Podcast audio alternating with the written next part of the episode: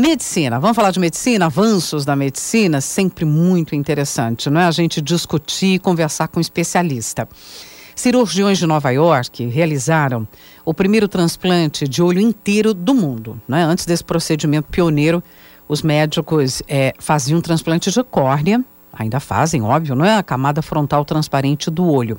Então a gente quer entender melhor qual o significado desse avanço na medicina, não é? Eu vou conversar com o especialista, professor doutor Mário Luiz Monteiro, que é do Departamento de Neurooftalmologia da Faculdade de Medicina da USP, é o nosso convidado. Tem cerca de seis a sete meses, essa operação considerada pioneira, não é? Apesar desse procedimento, o sucesso considerado desse procedimento, vamos explicar para o nosso ouvinte, né? O olho, ele não se comunica com o cérebro através do nervo óptico. Inclusive, outras equipes médicas estão desenvolvendo formas de tentar ligar né, a rede de nervos no cérebro a olhos cegos, através, por exemplo, da inserção de eletrodos. Essa é uma linha de pesquisa e outras tantas que estão sendo feitas. É, ficou claro pela equipe de médicos né, que realizaram o transplante que o objetivo era preencher o olho, né? Ele sofreu um um choque elétrico muito grave, ele tinha uma deformação seríssima no rosto. Então a ideia era é, preencher o rosto, fazer um, um, uma reconstrução facial. Mas o importante é que esse olho ele está saudável, não é, professor? Eu queria que o senhor explicasse como é que o senhor enxerga esse avanço, mais esse passo numa direção importantíssima. Esse realmente é um avanço. Se trata do seguinte: cirurgiões plásticos já faziam é, transplantes de face, de partes da face, há algum tempo, né? O paciente uhum. que perde, por exemplo, a pele e, e as partes mais profundas, subcutâneas da, da face, eles já fazem esse transplante. Isso, normalmente, o, o transplante pega, porque a, segue a nutrição, eh, vamos dizer, por continuidade, a nutrição eh, pré-existente da, da face. Uhum. perde aquilo, mas ele ainda tem os vasos profundos que nutrem aquilo. No entanto, na questão do olho, eh, além de enxergar, só enxergar, né, precisa transmitir, formar a imagem na retina, focada na retina, transmitir essa imagem para o cérebro. Mas ele precisa de, eh, vamos dizer, de irrigação para que ele esteja vivo, né? Ou seja, a retina, eh, ela precisa de, de sangue para manter viva. Ela é como o sistema nervoso central. Se ela ficar sem sangue por, por alguns minutos, ela, ela morre, né? Além disso, o, a parte anterior do olho também precisa de sangue para que produza o humor aquoso, que mantém a tonicidade do olho, senão o olho atrofia, o olho murcha. Uhum. Então, o que esses médicos fizeram foi conseguir manter o olho viável.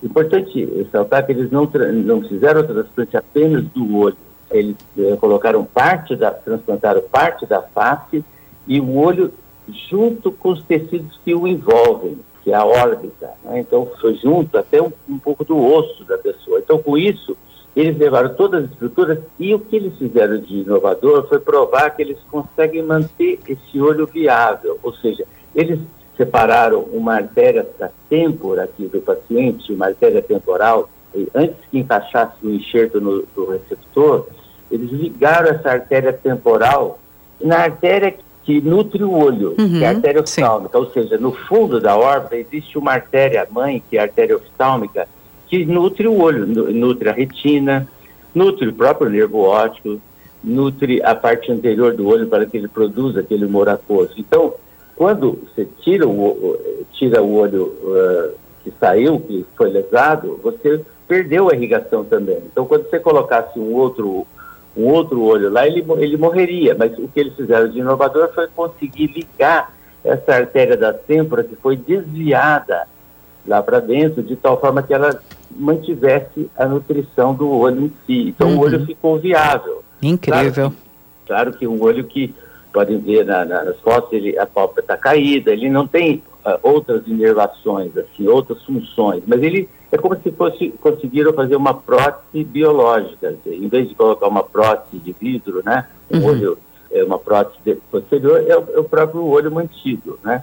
Então esse é um avanço. Claro que isso abre perspectiva, se o olho for viável, no futuro, quando tivermos formas de regenerar, vamos dizer, a transmissão, porque isso, isso nada tem a ver com a transmissão do impulso neural, né? Hum. O impulso é formado na retina, a, a luz, é, a imagem é formada na retina e ela é transmitida pelo nervo óptico, são fios.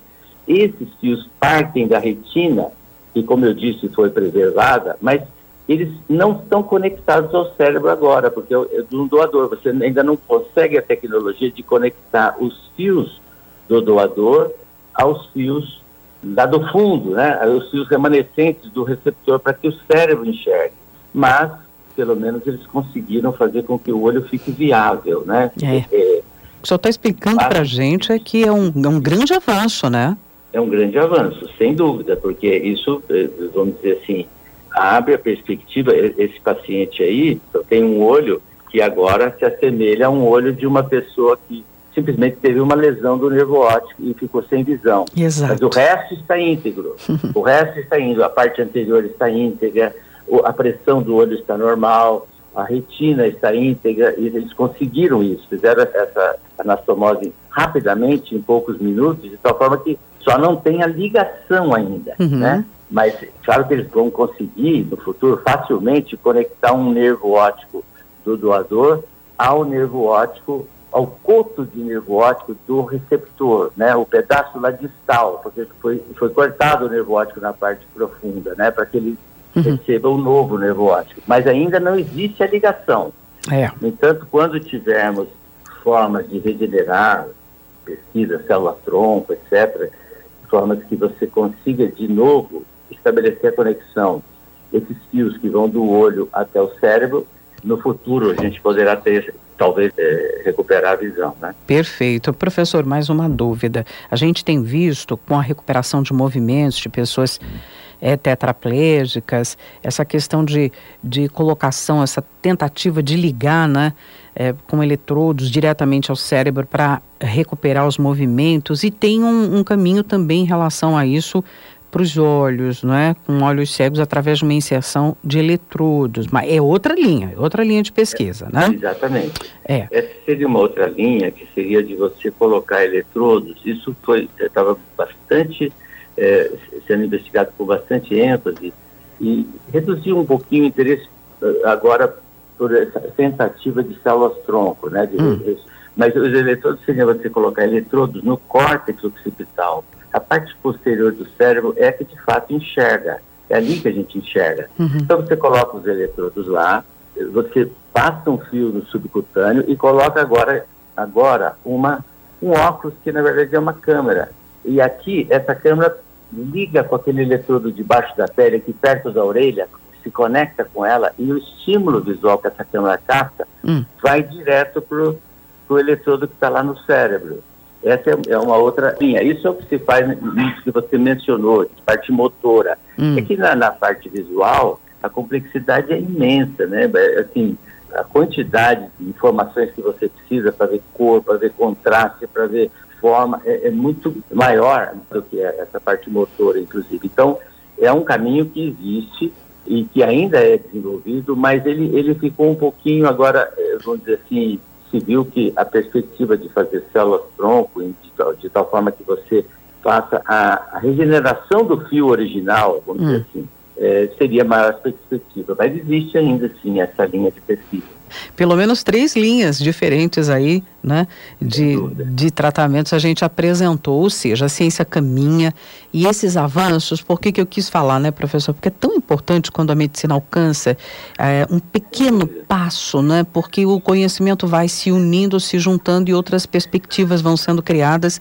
E é o caso, como o senhor disse, né, a visão é uma coisa muito sensível, né, é, é, não é um trabalho, não é uma linha sim, de pesquisa científica fácil de, de obter. Então, então, nesse sentido, o senhor gostaria de fazer mais algum comentário sobre alguma outra, não, é, outra é, pesquisa? É, bem. Então, é um avanço grande para as pessoas que, mesmo do ponto de vista de reabilitação da face da pessoa, uhum, uhum. É, ligar os outros nervos, motores, por exemplo, seria até ter uma perspectiva até maior, de tal forma que no futuro é possível que esse, essa palpa abra, porque esses outros nervos motores, eles são mais fáceis de regenerar Sim. do que o próprio nervo óptico. Uhum. Então, é uma perspectiva muito boa, né, de conseguir colocar um olho lá e ele se manter viável. Fica faltando essa ligação que a gente espera que tenhamos no futuro, né? Sem uhum. dúvida. Ainda é. vamos falar disso, sem dúvida, viu, professor? Muito bem. Tá aí, portanto, né? A gente quis contar para você esse avanço e entender qual o significado. E eu quero agradecer muitíssimo a contribuição do professor doutor Mário Luiz Monteiro, que é do Departamento de Neurooftalmologia da Faculdade de Medicina da USP, nosso especialista convidado. Obrigada, viu, professor? Por nada, é um prazer estar com vocês.